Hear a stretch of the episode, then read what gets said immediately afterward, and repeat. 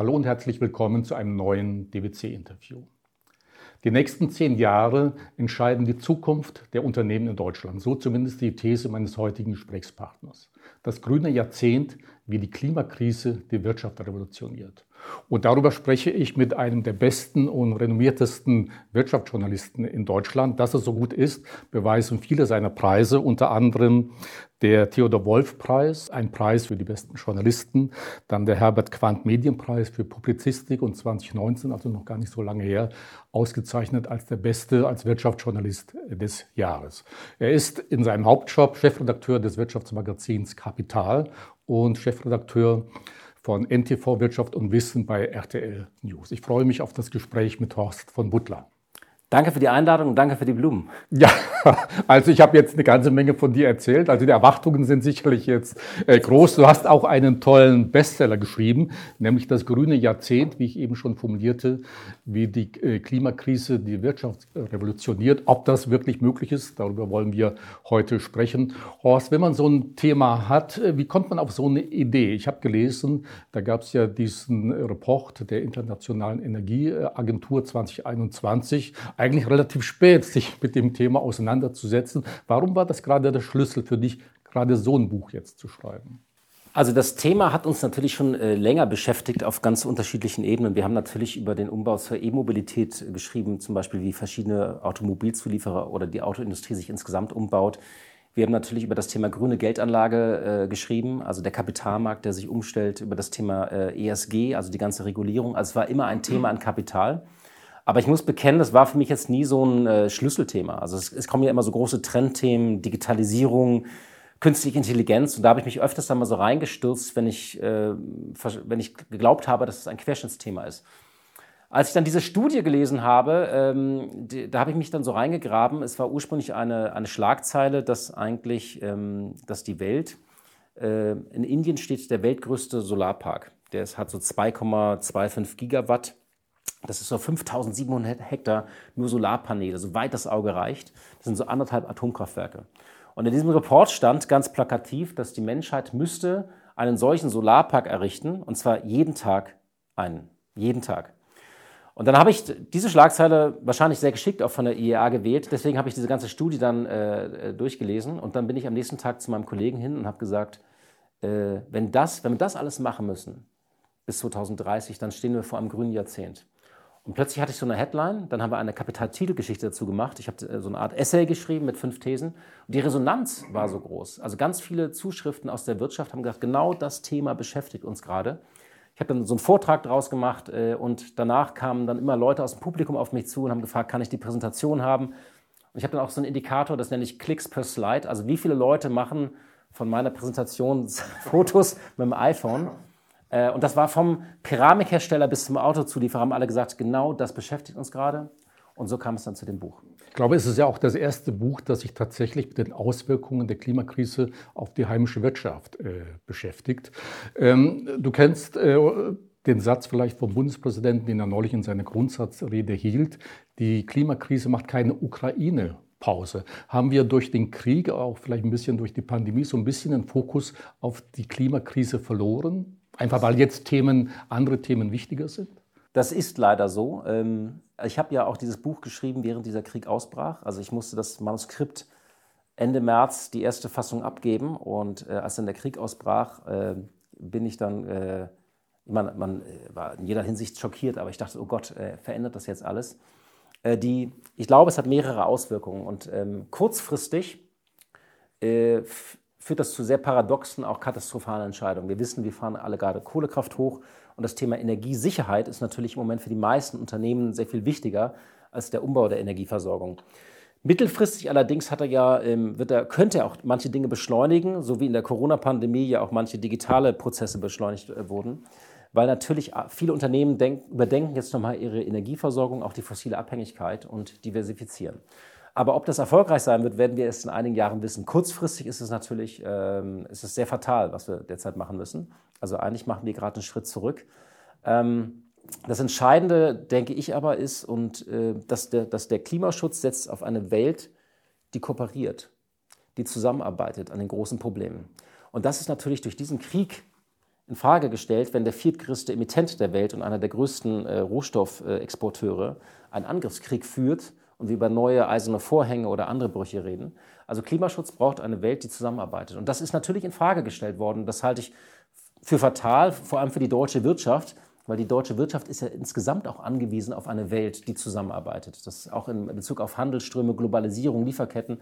Deutschland braucht eigentlich eine Welt, die zusammenhält. Und das ist im Moment leider nicht der Fall. Da bricht vieles auseinander. Wie sind denn überhaupt die deutschen Unternehmen aufgestellt? Während der Pandemie haben wir erlebt, äh, dass äh, Corona ein Turbo war für die Digitalisierung. Äh, wenn wir das jetzt mit der Klimakrise vergleichen, kann das auch ein Turbo sein für nachhaltiges Wirtschaften? Oder ist es zu weit weg eben durch die aktuellen Probleme? Für viele steht diesem Winter und vielleicht noch auch in den kommenden Jahren äh, erstmal überhaupt die Energieversorgung äh, im Vordergrund, Energiesicherheit und natürlich der Energiepreis. Und das ist kurzfristig, glaube ich, der größere Schock, dass es einfach sehr teuer geworden ist. Gerade für die großen Konzerne gilt es aber auch für kleine und mittlere Unternehmen. Und da kämpfen natürlich viele, manche Branchen ganz besonders. Also die ganzen Glashersteller wurden ja oft genannt. Also es sind nicht nur die Bäckereien, aber auch viele Handwerker, Glashersteller, Keramik und so weiter. Ich war aber erstaunt eigentlich, und das Buch war ja auch so ein bisschen eine Entdeckungsreise, als ich immer tiefer in den Maschinenraum der Wirtschaft geguckt habe, äh, wie viel schon passiert. Also ähm, es gibt in sehr vielen Unternehmen eigentlich, äh, gibt es äh, Nachhaltigkeitsstrategien. Die wurden in den letzten, die, die sind so zwischen 2015 und 2017 sind sie manchmal gereift oder wurden skizziert. Ähm, dann wurden viele auch so 19, 20 scharf geschaltet. Viele haben auch die Corona-Pandemie nochmal genutzt, das, das glatt zu ziehen. Und viele Unternehmen haben inzwischen Strategien bis 2030, auch belastbare. Das heißt nicht, dass die schon fertig sind. Also vieles sind auch noch Demo-Prototypen, äh, vieles sind, steht auch noch so in Szenarien drin. Aber äh, es passiert mehr, als wir denken. Also dieses, äh, dass immer nichts passiert beim Klimaschutz, das sehe ich eigentlich nicht. Also der, äh, es ist unheimlich ins Vibrieren und ins Machen gekommen. Es wird nicht mehr nur geredet. Also wir haben mehr Substanz als Hochglanz, würde ich sagen. Aber wie ernst meint es tatsächlich die deutsche Wirtschaft? Wie viele haben einen Plan äh, für Nachhaltigkeit? Und da möchte ich dich an die Studie von äh, Russell Reynolds erinnern, ja. 2021. Die haben 9000 Unternehmen befragt in elf Ländern.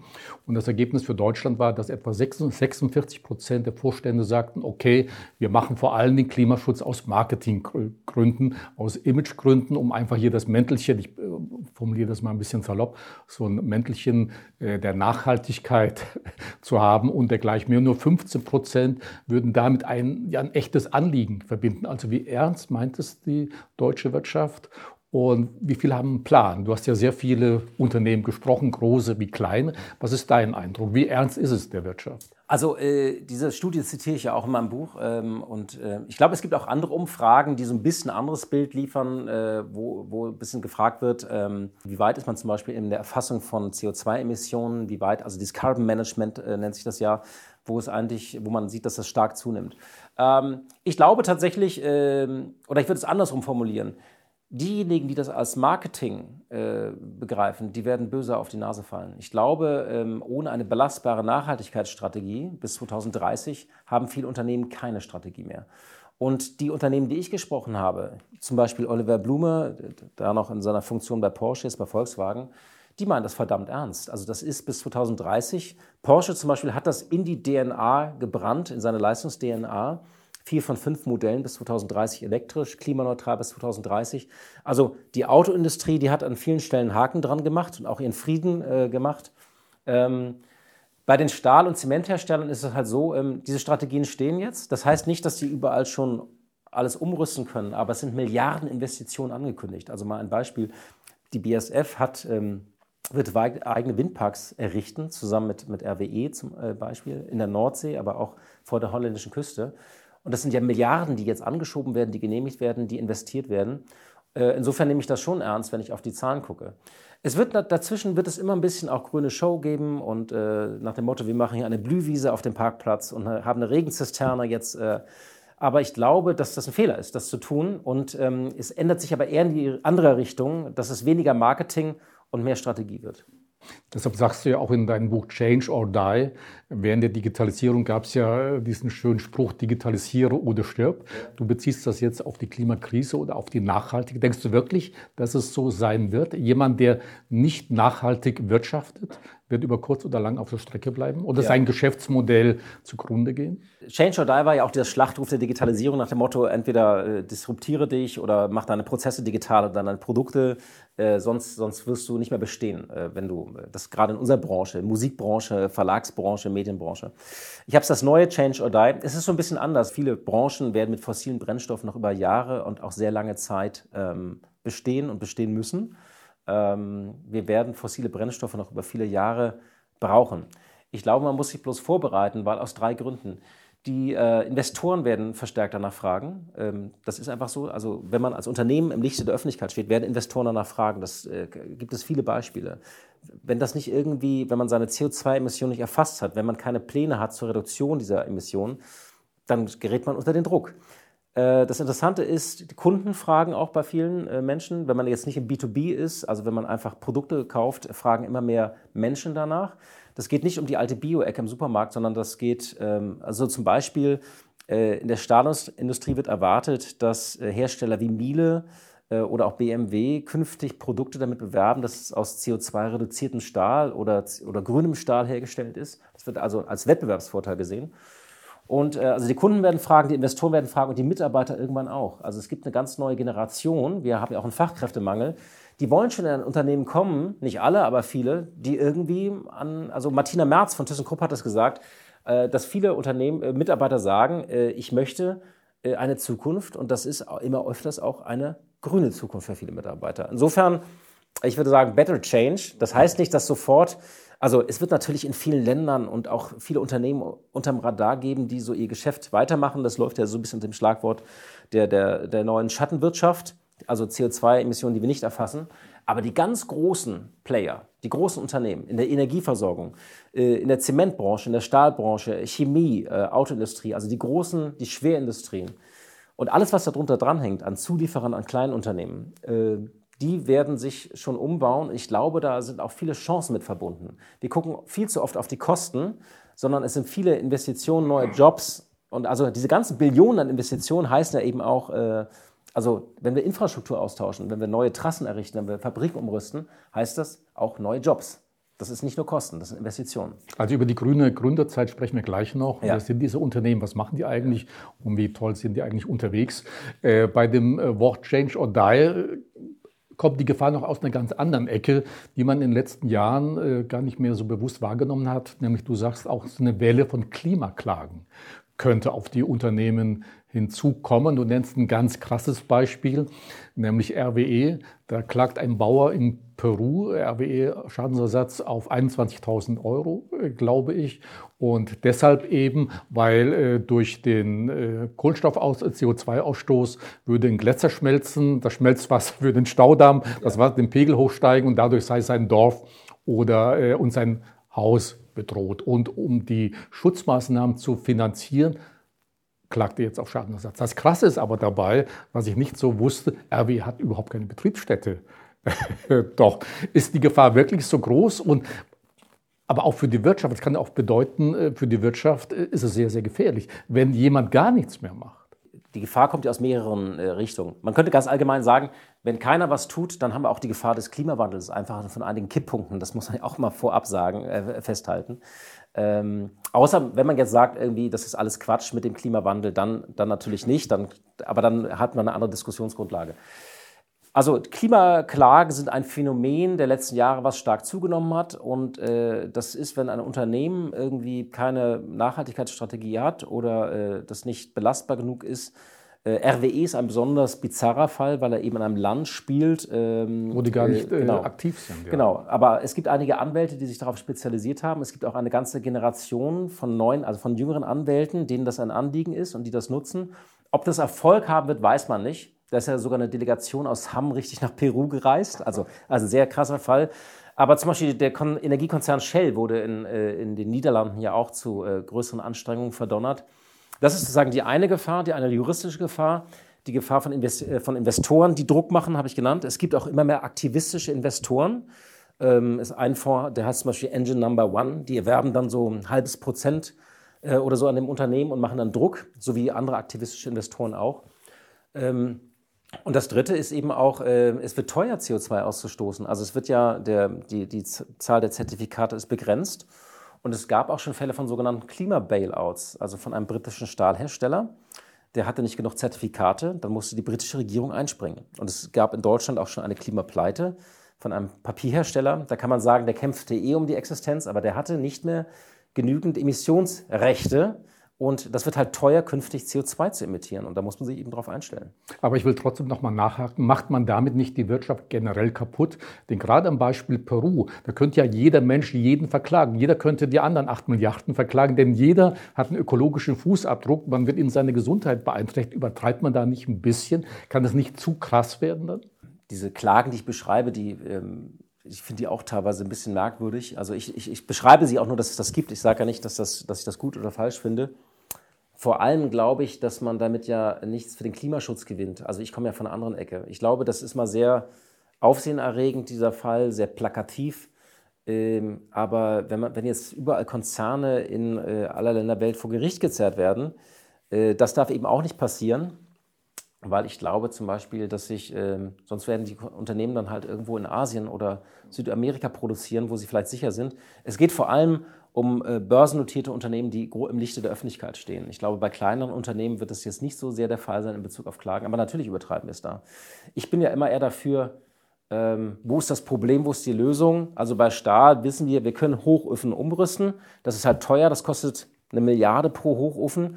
Die Technologie ist da. Es hapert im Moment noch so ein bisschen, sie wurde noch nicht richtig im industriellen Maßstab erprobt. Es fehlt noch an grünem Wasserstoff, aber wir reden über ein lösbares Problem. Und das sind doch die großen Hebel. Allein in Duisburg könnten wir zweieinhalb Prozent der Emissionen runterfahren, wenn wir die Hochöfen, Hochöfen von ThyssenKrupp umrüsten. Also wir meine ich jetzt in Deutschland. So, das ist der große Hebel. Stahl 8 bis 9 Prozent der Emissionen. Zement auch 8 bis 9 Prozent. Wir müssen in Deutschland über die Technologien reden und über die großen Hebel. Das ist, glaube ich, ganz wichtig. Aber wie grün kann tatsächlich die Wirtschaft werden? Du hast jetzt mehrmals schon Stahl und Zement genannt einer der ganz großen Emittenten, also bei der Herstellung zumindest. Und ich habe mir hier eine Zahl notiert. Bei der Herstellung von einer Tonne Zement entsteht im Schnitt eine Tonne CO2. Ja. Also wie sind da wirklich, du hast eben von 10 oder 15 Prozent gesprochen, aber man braucht ja sehr viel mehr. Ist es möglich, grünen Stahl oder grünen Zement herzustellen? Bei Stahl ist es möglich, mit Hilfe von grünem Wasserstoff, äh, der gewonnen wird. Also wenn man mit Elektrolyse, mit erneuerbaren Energien herstellt dann, äh, und grünen Wasserstoff nutzt, das Verfahren ist eigentlich da. Also es ist möglich, grünen Stahl herzustellen. Das Problem ist, was ich gesagt habe, ist noch, wir haben noch nicht genug grünen Wasserstoff. Da fehlt uns, allein ThyssenKrupp bräuchte 3800 Windräder, die Stahlbranche 12.000. Zum Vergleich in Deutschland drehen sich bisher 30.000. Das heißt, wir müssen grünen Wasserstoff importieren. Äh, aber das ist lösbar, das Problem. Und viele Unternehmen haben inzwischen auch äh, Verträge über Wasserstofflieferungen.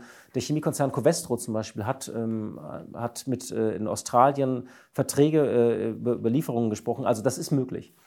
Die Zementindustrie hat noch ein anderes Problem, weil bei dem Prozess der Zementherstellung, das Details erspare ich uns mal, da entsteht einfach CO2. Denen ist das gelungen, so bis auf 500 Gramm zu drücken, äh, äh, also von ein Kilo pro, pro äh, oder von einer Tonne kam man auf die Hälfte zu drücken.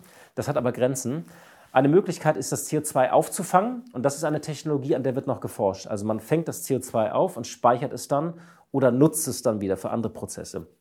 Das gibt es im begrenzten Maßstab. Es gibt einige Pilotprojekte, unter anderem wird in Gotland in Schweden gerade das erste klimaneutrale Zementwerk errichtet, um zu zeigen, was es geht. Wie auch da gilt, das Verfahren ist noch sehr teuer. Alles ist noch teuer, also es ist noch nicht wettbewerbsfähig, auch der Stahl nicht. Die Kosten müssen bis 2030 runtergebracht werden. Und das bei allen Verfahren so. Auch, also es ist alles noch zu teuer, kostet so 1000 Euro pro äh, Tonne CO2.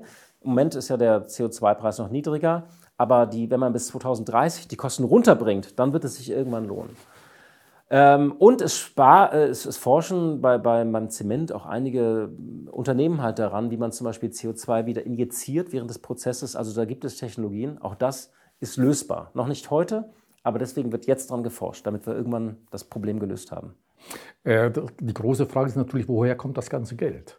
Ja, die großen Unternehmen Thyssen, Krupp, BASF und andere, die du eben auch schon genannt hast, die haben natürlich die finanziellen Möglichkeiten. Wenn ich jetzt aber an die Menge der Familienunternehmen denke, die vielen kleinen, mittleren äh, Unternehmen in Deutschland, KMU, wie können die grün werden? Also woher soll das Geld kommen und gibt es da Motivation, sich da wirklich zu engagieren? Also es wird von zwei Seiten kommen. Äh, erstmal, es wird staatliche Investitionen in ganz neuer Höhe brauchen, das ist klar. Also der Staat wird äh, diesen Umbau zur Klimaneutralität flankieren müssen. Das ist auch egal, wo man politisch steht, ob man jetzt liberal oder grün ist oder sozialdemokratisch oder konservativ. Äh, das ist eigentlich in allen Szenarien vorgesehen. Für Deutschland ähm, äh, ist da eigentlich relevant diese Studie von BCG. Die haben das mal kalkuliert bis 2030. 860 Milliarden brauchen wir ungefähr. Äh, dieses Geld hatte eigentlich auch, hatten Robert Habeck und Christian Lindner auch schon bereitgestellt. Das waren diese 200 Milliarden, die man erstmal für die nächsten zwei bis drei Jahre bereitstellen wollten, äh, wollte. Und der Staat, das geht über die klassische Subvention hinaus. Also geht es nicht nur um einen Topf, wo man sagt, man zahlt was aus, sondern es wird neue Allianzen geben, wo der Staat viel, äh, viel mehr flankiert und diesen Umbau von gewissen Industrien teilfinanziert, zur Not finanziert, aber mit dem staatlichen Geld auch wieder private Investitionen hebelt.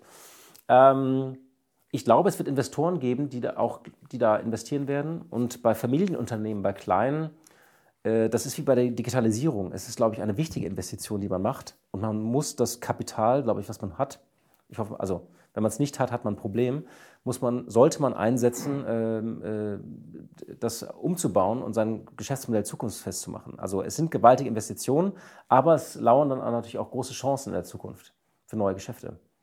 Äh, die Frage ist ja nicht nur, das Ganze kostet Geld, ja. die ganze Transformation. Sie kann aber auch Arbeitsplätze kosten. Man denke an die Automobilhersteller, Motorenhersteller, MTU beispielsweise in Friedrichshafen und andere mehr. Also wie viele Jobs gehen verloren, kommen andere dafür? Wie soll das gelöst werden? Auch die ganzen Automobilzulieferer, ja, die sich umstellen müssen. Und ein E-Motor hat ja sehr viel weniger Kleinteile als ein äh, ganz normaler Automotor das gehört zu dieser Wahrheit dazu, ähm, dass diese Transformation wird dazu führen, dass in vielen Branchen viele Jobs verloren gehen. Das muss man einfach mal so festhalten. Ähm, das, ähm, ich habe ja auch, wir haben auch viele Autozulieferer bei Kapital immer wieder besucht. Äh, uns ist aufgefallen, viele haben das erkannt, äh, haben inzwischen auch haben entweder zugekauft oder neue Sparten gegründet. Mich erinnert das so ein bisschen tatsächlich an meine eigene Branche, äh, weil wir sind ja auch sehr stark getroffen worden von der Digitalisierung. Und bei uns sind auch viele Jobs verschwunden. Also äh, viele, der, der Setzer in der Druckerei, den gibt es nicht mehr. Früher hatten wir noch Archivare, die sind so mit großen Rollwagen hier durch, äh, durch die Gänge gefahren beim Archiv. Dafür haben wir jetzt äh, äh, Datenanalysten, also Data Scientists. Wir haben Leute, die SEO machen, also die Optimier Optimierung bei Suchmaschinen. Das heißt, es werden auch viele neue Jobs entstehen und das gilt für alle Branchen eigentlich auch. Also es wird neue Jobs geben. Es, Im besten Fall, äh, da gibt es eine McKinsey-Studie, ist das für Deutschland sogar mit einem positiven Effekt verbunden. Für Deutschland wird eine ganz andere Frage relevant sein. Werden wir eigentlich genügend Fachkräfte noch haben, um diesen Umbau zu machen? Weil der ganze Austausch, also wenn wir, ich meine, wenn wir hunderte von, von Windrädern, tausende von Windrädern errichten, Solaranlagen, Ladestationen, dafür brauchen wir Menschen, die das errichten. Insofern glaube ich, ähm, werden wir eher in Deutschland das Problem haben, genügend Leute zu haben, das zu meistern, als dass wir äh, große Jobverluste haben. Und übrigens, es gibt Unternehmen, die schon sagen, äh, bitte kommt zu uns. Also äh, ich habe hier mit einigen Unternehmen gesprochen, Enpal, die installieren Solaranlagen. Wir haben gesagt, wir können, wir können wirklich Leute aus anderen Branchen gebrauchen, zum Beispiel auch aus der Automobilindustrie, weil wir werden sehr viel installieren müssen. Äh, die schulen wir um und äh, das ist, glaube ich, viele Beispiele. Es ist möglich, auf jeden Fall diese, ohne jetzt die Details dazu kennen, äh, Leute umzuschulen. Und die MTU, äh, die du als Beispiel genannt hast, die macht das jetzt ja schon. Also äh, der große Hersteller von Dieselmotoren am Bodensee. Weil die haben, das ist ein Beispiel, die das wirklich vor fünf Jahren als Strategie erkannt haben und sich da umbauen. Du hast eben Enpal genannt, eines der jüngeren Unternehmen, ja noch, die ja, glaube ich, das am schnellsten wachsende Unternehmen ja. in Deutschland sind. Dreifacher Umsatz dieses Jahr. Wahnsinn. Ich glaube, die hatten irgendwo mal mit 20 Millionen oder 40 Millionen und sind jetzt bei 400 Millionen. Ja, also 350 Millionen, genau. Letztes Jahr waren es 110 und davor 56. Äh, also die wachsen sehr, sehr schnell, sehr aggressiv natürlich auch. Aber das zeigt eben auch, dass neues Wachstum möglich ist. Und das ist auch das Spannende an deinen ja. Geschichten in dem Buch, weil viele Beispiele genannt werden, die Unternehmern auch kleinen Mut machen, zu sagen, Mensch, da können wirklich ganz neue Geschäftsmodelle entstehen.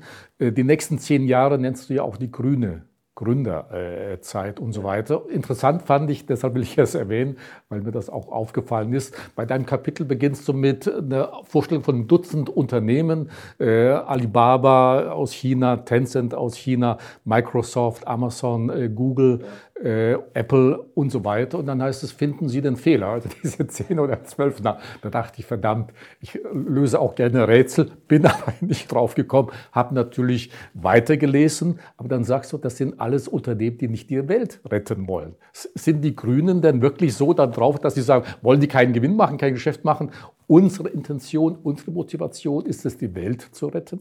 Ähm, ich habe das natürlich, an manchen Stellen provoziere ich so ein bisschen. Und ich habe gedacht, das waren alles Unternehmen, die immer für sich reklamiert haben, dass sie die Welt erobern wollen.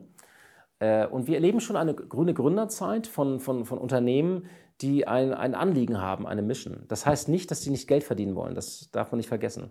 Aber das Vorbild war da eigentlich äh, BioNTech. Ich nenne das ja auch dieses Projekt Lightspeed von BioNTech. Und die Gründer haben ja schon damals gesagt, wir haben eine Pflicht gespürt, zu helfen. Also sie hatten eine Technologie und haben die, das ganze Schicksal dieser Firma, alle Ressourcen, auf die Lösung dieses eines Problems äh, geworfen. Und das meine ich mit, und das machen andere Unternehmen auch. Die arbeiten an den großen, eine, also eine neue Generation von Gründerinnen und Gründern arbeitet an der Lösung von großen Problemen in dieser Welt. Und eines dieser Probleme ist der Klimawandel.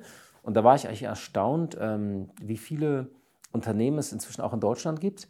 Also das meiste Geld wird immer noch in den USA investiert, aber Europa wird inzwischen auch so ein Öko-Tech-Hub und man hat äh, immer mehr auch äh, sogenannte Einhörner, also mit einer Milliarde Bewertung. Das ist ein bisschen jetzt was runtergegangen wahrscheinlich im letzten Jahr, aber ähm, da gibt es relevante Player, auch in Deutschland. Äh, und ich nenne das ja, äh, ich nenne ja auch viele Beispiele, weil tatsächlich, und das ist das Ziel meines Buches, ich möchte danach dieses Problem Klimawandel und Umbau zur Klimaneutralität, das ist ja immer so groß und so erschlagend und die vielen Zahlen dass man es runterbricht auf konkrete Geschichten und Menschen und jedes Problem danach mit einem Menschen identifiziert, dass man sagt, ach so, ja, das sind ja die Jungs irgendwie, die bauen äh, Straßenlaternen zu Ladesäulen um oder das sind die Leute, die äh, installieren, äh, diese vermieten Solaranlagen oder das sind die Jungs aus Lutherstadt Wittenberg, die diese neuen Batteriespeicher erfunden haben. Äh, und diese Generation ist in Deutschland und äh, die bauen Fabriken hier in Deutschland. Äh, Gerade Tesvolt zum Beispiel, ein Beispiel, die bauen gerade, die planen eine zweite Fabrik in Wittenberg bei Berlin. Das heißt, und das, was ja auch zeigt, äh, da entsteht etwas Neues und man muss bloß diese, dieses Puzzle mal zusammensetzen, dass es eben auch mit sehr viel Aufbruch verbunden ist, dieser Umbau, und nicht nur Abbruch oder Zusammenbruch.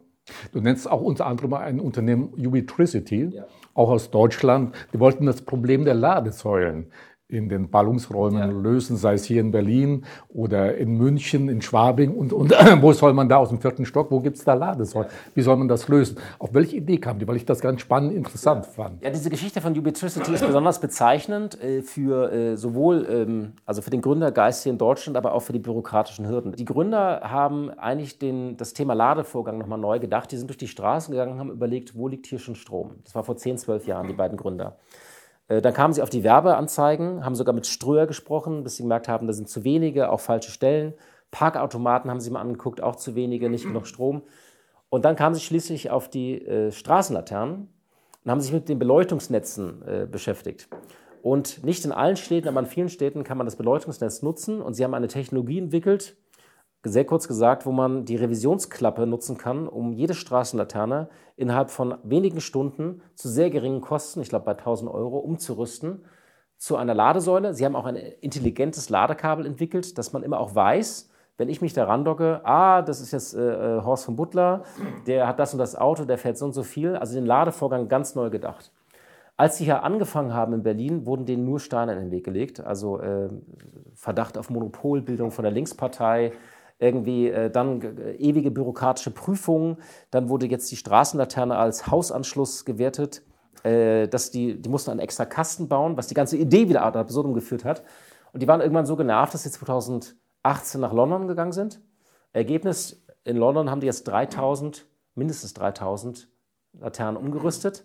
Das Schöne ist übrigens auch historische Straßenlaternen. Das sieht man eben nicht, diese Klappe, äh, dieses, äh, das, das blinkt nur so ein bisschen da in der Revisionsklappe.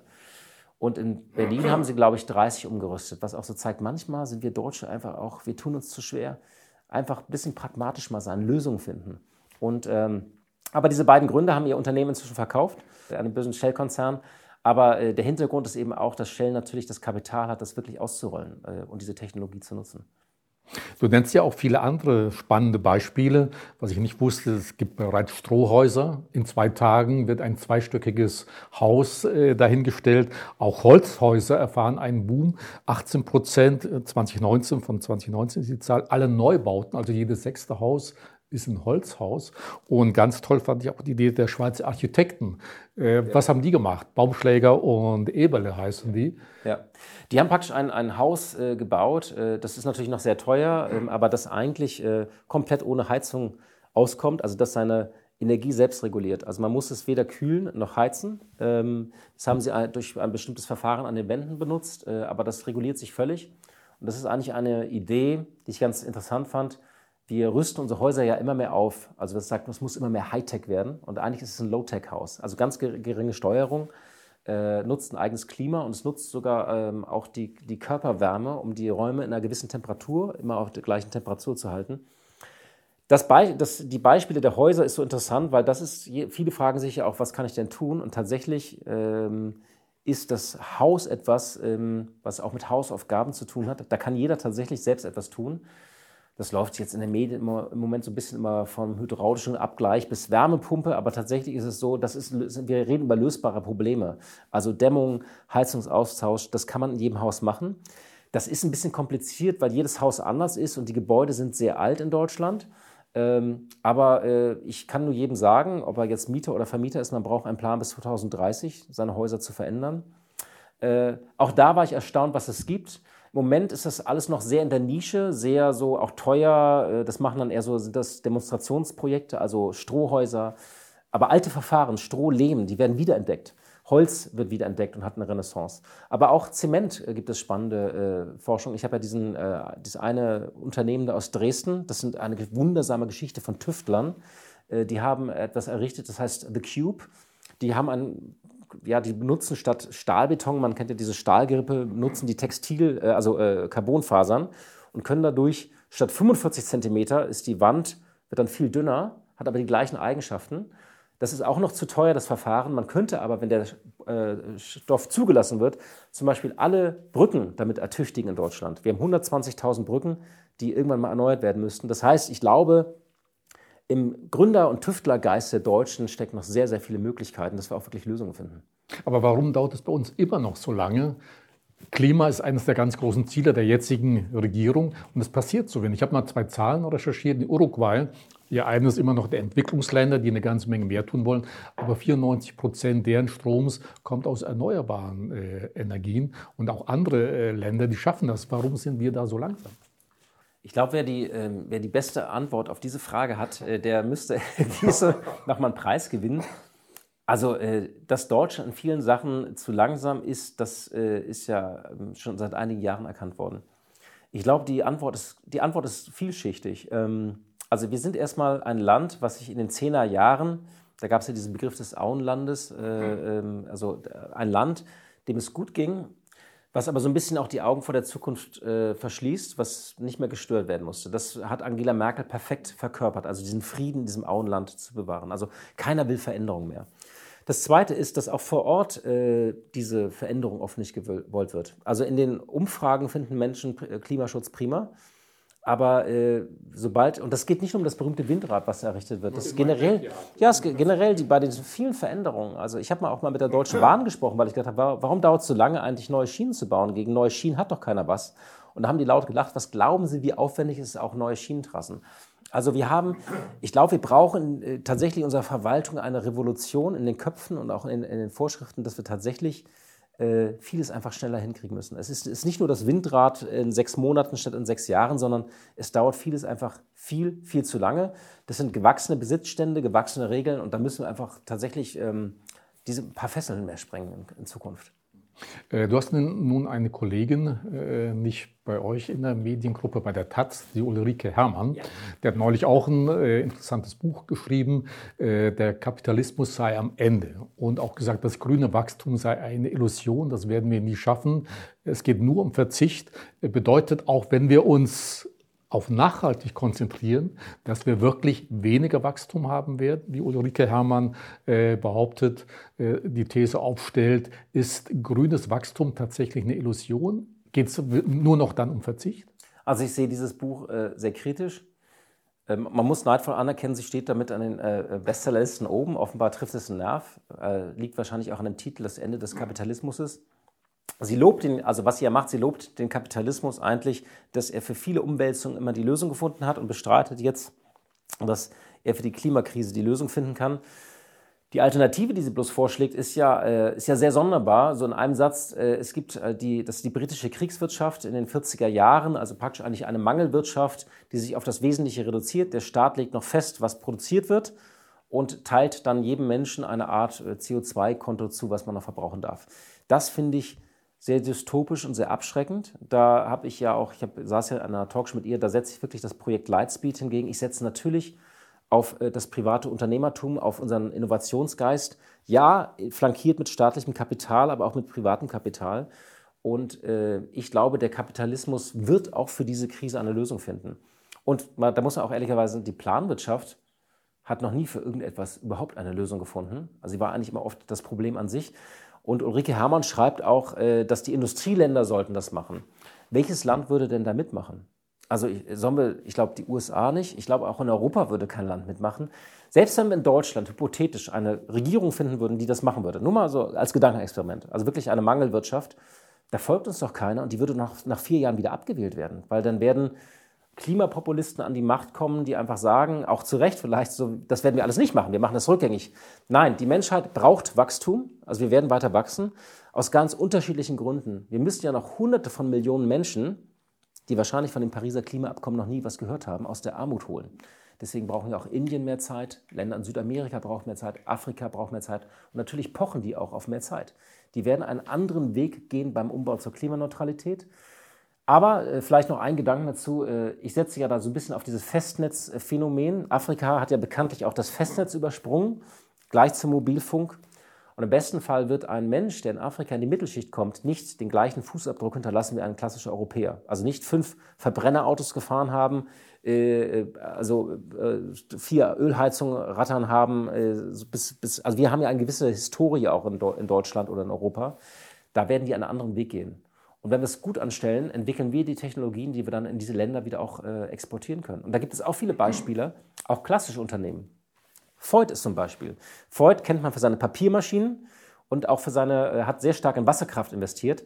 Die werden im Moment, äh, haben die Auftragsbücher voll, weil sie bauen neue äh, Pumpspeicherkraftwerke in Asien und in den USA vor allem. Und sie profitieren auch vom Trend von Plastik zu Papier.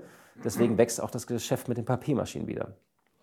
Äh, wenn wir über Nachhaltigkeit sprechen, ist ja auch immer der Einzelne gefordert, also der persönliche ökologische Fußabdruck. Äh, bevor wir da einsteigen, wie sieht dein persönlicher aus, Horst? Was tust du für, äh, um die, das Klima zu schützen, in Anführungszeichen? Also ich bin kein Verzichtsprediger und ich bin auch jetzt nicht ein besonders tolles Vorbild, wo ich sagen würde, ich bin jetzt so vegan und fahre nur noch Fahrrad.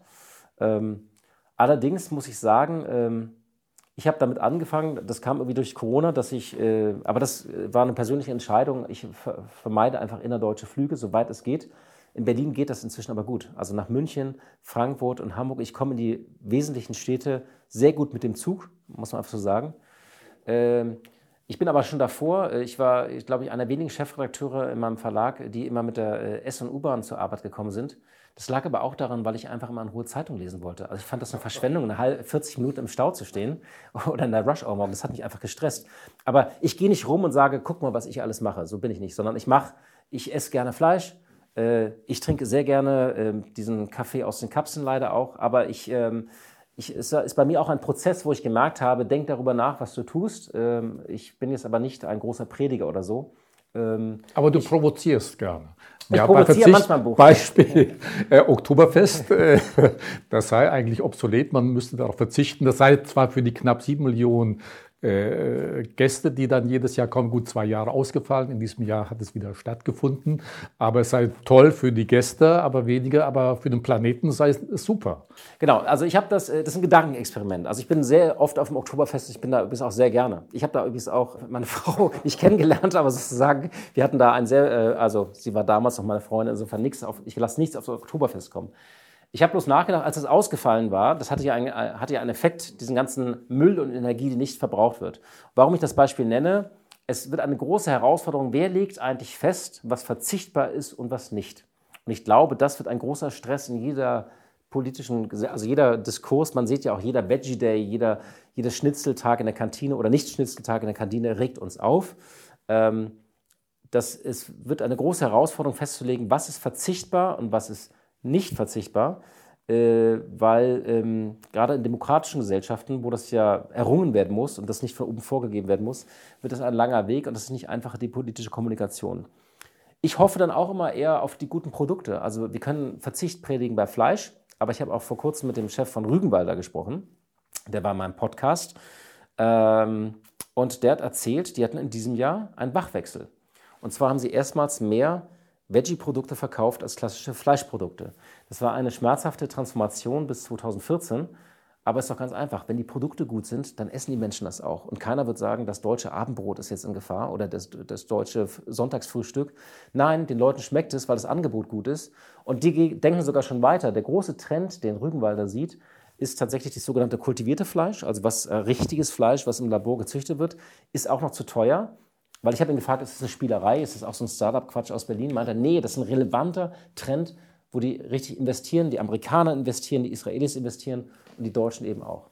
Das heißt, ähm, es ist lösbar. Es ist gar nicht so schlimm. Ja, die Leute haben sich umgestellt, sie essen auch vegetarische Produkte und keiner wird sagen so, äh, mein Leben hat sich jetzt verschlechtert. Und das, das ist eigentlich, aus der Ecke komme ich, dass Probleme nicht, also es wird manche Verbote geben müssen, aber wenn die Produkte gut sind, gibt es auch eben Anreize und es wird auch Regeln geben müssen tatsächlich. Also wir werden vieles regulieren, aber auch da, Herrgott, wir haben mal FCKW verboten, oder? Also wir haben auch mal Bleiautos, also verbleites Benzin wurde abgeschafft. Das war schon immer so. Also es ist jetzt nicht so, dass wir das erste Mal etwas verbieten. In der öffentlichen Wahrnehmung kommt das ja manchmal ein bisschen anders rüber. Ich hatte letztes Jahr ein äh, Interview mit Katharina Rogenhofer, die ist das Gesicht Österreichs für den äh, Klimawandel. Und die sagt, natürlich ist es wichtig, dass der Einzelne darauf achtet, was er einkauft, was er tut, ob er viel fliegt und andere Dinge mehr. Aber sie sagt, im Grunde wird immer so getan, als wenn wir an der Supermarktkasse den Planeten retten könnten. Es geht immer um Konsum. Bei anderen Beispielen, wenn es um Klimakrise geht, die Rettung des Bildungssystems, Terrorismus, da wird auch nicht der Einzelne in die Pflicht genommen, sondern die Politik muss dann äh, machen. Und das ärgert sie doch ziemlich sehr, denn das Thema würde immer ablenken von den großen CO2 Emittenten ist ein Eindruck der gleiche, dass immer wieder gesagt wird, okay, du als Einzelner hast so viel Einfluss, du bist verantwortlich dafür und dass wir dadurch vergessen, dass eigentlich, sie hat auch eine Zahl genannt, ich weiß nicht, ob die Zahl äh, stimmt, 71 Prozent aller Treibhausgase äh, würden von knapp 100 Unternehmen auf der Welt verursacht. Also die Zahl äh, habe ich jetzt nicht im Kopf. Also ich glaube, was in Deutschland manchmal mich an der Debatte stört, wir streiten oft über das, was wenig bringt und das sorgt für unheimlich viele Reibungsverluste. Zum Beispiel die SUV-Debatte in Deutschland. Sehr symbolisch, SUV, diese Vorstadtpanzer. Äh, da kann ich zum Beispiel sagen, ich habe drei Kinder ähm, und wir nehmen oft noch irgendwie einen Freund oder irgendeine Cousine mit. Ähm, und das heißt, wir brauchen einfach zwei Rückbänke. Das heißt, wir haben auch ein großes Auto. Da gibt es nur eine gewisse Anzahl von Modellen. Ähm, aber das ist jetzt nur am Rande. Also wir streiten aber oft, ich, ich werbe auch dafür, lasst uns auf die großen Hebel schauen. Äh, das ist mein erster Punkt. Und das ist tatsächlich, das sind die großen Schlüsselindustrien, dass wir die gezielt umbauen, weil dann erreichen wir wirklich etwas bei den Emissionen.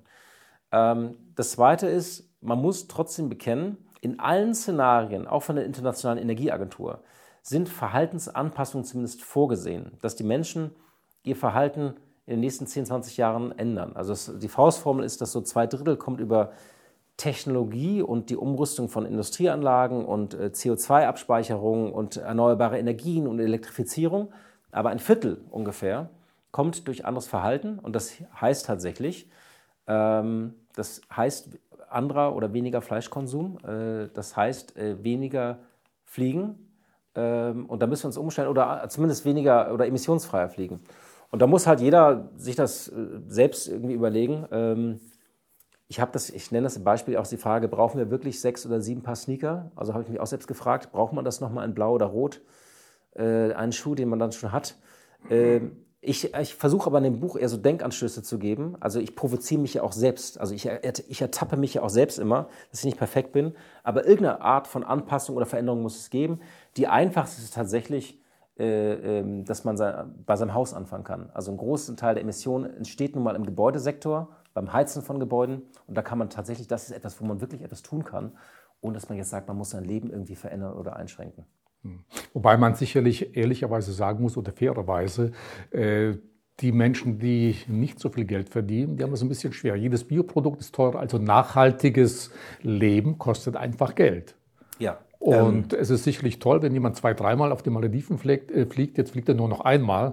Aber vielleicht der, äh, der Briefträger, der würde gerne auch mal irgendwo hin und dem sagt man jetzt, ja, du darfst jetzt, jetzt das aber nicht mehr. Nein, das ist tatsächlich eine große Herausforderung. Auch vor allem, äh, es gibt auch viele Hausbesitzer, die äh, also äh, normale Angestellte sind. Ähm, äh, und das ist teuer halt. Also eine neue Gastherme kostet 5000 Euro. eine Wärmepumpe kostet einen fünfstelligen Betrag. Auch da wird es, glaube ich, äh, neue Formen von, gibt es ja auch schon, aber neue Formen von Programmen und Unterstützung geben müssen, mit staatlichem Geld das umzurüsten. Also ich glaube, der Staat ist da nochmal ganz anders gefordert. Und dass in den nächsten zehn Jahren diese klassische Frage Staat statt Markt oder Staat gegen Markt, die wird sich so ein bisschen aufweichen. Also, äh, dass man sagt, ja, natürlich, der Markt muss viele Lösungen machen, aber flankiert vom Staat, dass man ganz andere Allianzen äh, bildet. Also, das ist, das ist teuer, das kostet einfach Geld. Das, das muss man einfach so sehen. Ich sehe aber in vielen Unternehmen, und wir haben ja vorhin darüber geredet, äh, so wie Unternehmen sich umbauen, äh, oft ist aber eine neue Generation auch, die jetzt ans Ruder kommt, also so die Anfang 30-Jährigen, denen ist das schon wichtig. Also das habe ich auch in vielen Unternehmen erkannt. Also die, die sehen das auch schon als ihre Lebensaufgabe. Also eine Generation hat ja die Globalisierung oft äh, äh gemacht, also die, das Deutschland in die Welt, die Eroberung der Märkte, also Gründungsgeneration, Eroberung der Welt, Digitalisierung. Und Nachhaltigkeit kommt jetzt als vierter großer Trend und Aufgabe auf viele Unternehmen zu. Und das nehmen sehr viele von den jüngeren äh, Unternehmerinnen und Unternehmern, die da ans Ruder kommen, schon ernst. Das, zumindest nach meiner Beobachtung. Die ganz große Frage ist natürlich, schaffen wir das alles? Ja? Also es gibt ja diese Klimaziele, diese 1,5 Grad. Und jetzt gerade die nächsten zehn Jahre, sagst du ja, seien ganz entscheidend. Die Change ja, or Die. Das ist ein Schlüsseljahrzehnt. Prinzip ein Schlüsseljahrzehnt. Also schaffen wir das? Was muss getan werden? Brauchen wir dann tatsächlich, du hast über Verbote gesprochen, braucht es mehr Anreize? Dann stellt sich aber die Frage, welche Anreize?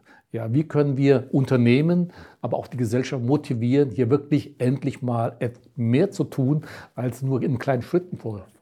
Also schaffen wir das, ist ja die Frage aller Fragen. Und ich muss sagen, ich war bei der Recherche dieses Buches oft entmutigt, wo ich gesagt habe, das ist so viel, das ist so komplex auch. Und die Weltwirtschaft ist ja auch etwas, wo man nicht das Steuer einfach mal so rumreißen kann. Das ist ja ein sehr träger Kahn ähm, oder ein sehr träges ähm, Gefährt. Ähm, und da dachte ich, wir schaffen das nicht. Dann habe ich wieder Menschen mit einem solchen Innovationsgeist, einem solchen Veränderungswillen getroffen. Also gerade in diesem Kapitel Die grüne Gründerzeit, wenn ich dann abends nach Hause kam, irgendwo jemanden getroffen habe, dann war ich wieder begeistert und sage, okay, die Probleme sind groß, die Fähigkeit des Menschen, sie zu lösen, aber auch. Ähm, vielleicht bis 2030, um das mal so ein bisschen dieses Erschlagende rauszunehmen.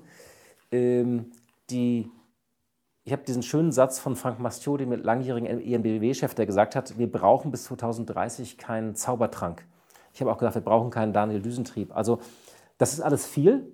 Also zwei bis dreimal so viel Solarkraft, äh, ähm, bis 215 Gigawatt äh, Solarkraft, 100 bis 130 Gigawatt Wind, das ist alles sehr, sehr viel. Aber wir sprechen über lösbare Probleme. Also die Technologien sind da, die Erfindungen sind gemacht. Äh, wir brauchen nicht etwas, äh, irgendwie Marsmenschen, die kommen und uns retten bis 2030. Also es ist viel Geld. Ähm, es ist eine Herausforderung von den Kapazitäten, das umzusetzen. Aber wir sind nicht ratlos. Wir, müssen, wir wissen ungefähr, was zu tun ist. Und eigentlich hatte vor dem Krieg äh, haben mir viele aus der Wirtschaft gesagt, die Ampel hatte zumindest eigentlich mal einen Rahmen gesetzt. Also das stand alles ziemlich ausbuchstabiert in diesem Koalitionsvertrag drin. Wir werden uns mehr Fortschritt wagen. Und die Wirtschaft mag ja immer Planbarkeit. Also sie hasst ja Unsicherheit. Und dieser Plan, Deutschland hatte eigentlich einen guten Plan bis 2030. Der wurde durch den Krieg jetzt torpediert. Er ist nicht obsolet geworden. Aber das liegt daran, weil wir natürlich bis 2030 als Brückentechnologie Gas haben wollten. Und das war russisches Gas. Und diese Brücke ist zusammengebrochen. Deswegen ist es für Deutschland eben doppelt so fatal und wird jetzt noch schwieriger.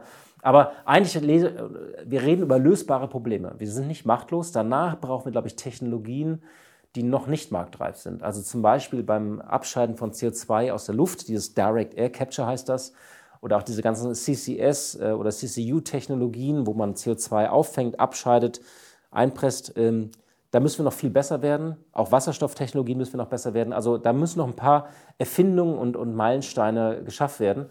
Aber die Gründer, die ich getroffen habe, die sitzen seit zehn Jahren an diesem Problem. Also Climeworks, die haben das vor zehn Jahren gegründet und der Gründer denkt jetzt schon an 2030. Der hat die, die Meilensteine im Kopf. Der baut jetzt seine Anlagen auf Island, damit er in zehn Jahren einigermaßen wettbewerbsfähig ist. Äh, letzte Frage. Horst, äh, du stellst ja sehr viele große und kleine Unternehmen in deinem ja. Buch vor, äh, die große Probleme hatten, wie ThyssenKrupp und andere große CO2-Emittenten, aber auch sehr viele kleine, du hast viele genannt. Äh, so ein bisschen Fazit am Ende. Bei uns hören ja sehr viele KMU zu, also äh, kleine Unternehmer, Unternehmer, Unternehmerinnen, viele Selbstständige. Was kannst du denen mit auf den Weg geben? Ist dein Buch auch so ein bisschen Motivation, äh, auf neue Geschäftsideen zu kommen oder ähnliches? Was kannst du denen mitgeben, so als Tipp ganz allgemein? Kommt mit mir auf Entdeckungsreise. Also das Buch ist ja eine Entdeckungsreise und ich versuche ja ein, so äh, verschiedene Branchen ähm, äh, abzudecken, verschiedene, jedes Problem mit einem Menschen zu verbinden. Das, das äh, Buch soll Unternehmerinnen und Unternehmer auch ein bisschen inspirieren weil ich glaube an die Lösbarkeit von Problemen. Also lasst euch nicht erschlagen, habt keine Angst. Also das ist alles sehr viel, äh, das wirkt überwältigend, aber ich glaube an die Anpassungsfähigkeit der Wirtschaft. Das haben wir auch in der Corona-Zeit gesagt. Ich glaube auch an die äh, Anpassungsfähigkeit vor allem der deutschen Unternehmen. Also wenn, wenn wir etwas geschafft haben in Deutschland, ist doch, dass sich deutsche Unternehmen immer wieder auch neu erfunden haben und auch angepasst haben. Und insofern ähm, glaube ich, so dieses entmutigende Deutschland steigt ab und äh, das werden wir alles nicht schaffen, davon halte ich gar nichts. Also es, ich will auch nicht künstlich Mut machen, aber ich glaube an die Lösbarkeit von Problemen und ein paar dieser Lösungen und Ideen stehen in diesem Buch. Und deswegen ist es, sage ich ja, kommt mit auf diese Entdeckungsreise. Es ist, wir sind nicht rat- und machtlos bis 2030.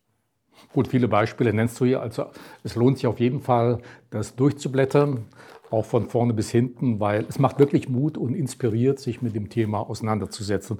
Und ich habe äh, noch einen schönen Satz gefunden. Viele glauben ja, Unternehmer oder auch äh, der ganz normale Bürger, mein Beitrag ist ja doch sehr, sehr klein, nutzt das eigentlich was? Und äh, du kennst sicherlich den britischen Sozialphilosophen Edmund Burke, der hat mal vor 250 Jahren gesagt, niemand begeht einen größeren Fehler als der, der nichts tut, nur weil er wenig tun könnte. Also in diesem Sinne ein unbedingtes Muss, dein Buch hier zu lesen. Äh, Horst, herzlichen Dank für das wirklich äh, interessante, inspirierende Gespräch. Mehr Informationen wie gewohnt über Horst von Butler und über sein Buch Das grüne Jahrzehnt, wie gewohnt auf unserer Website. Herzlichen Dank fürs Zuschauen und Zuhören.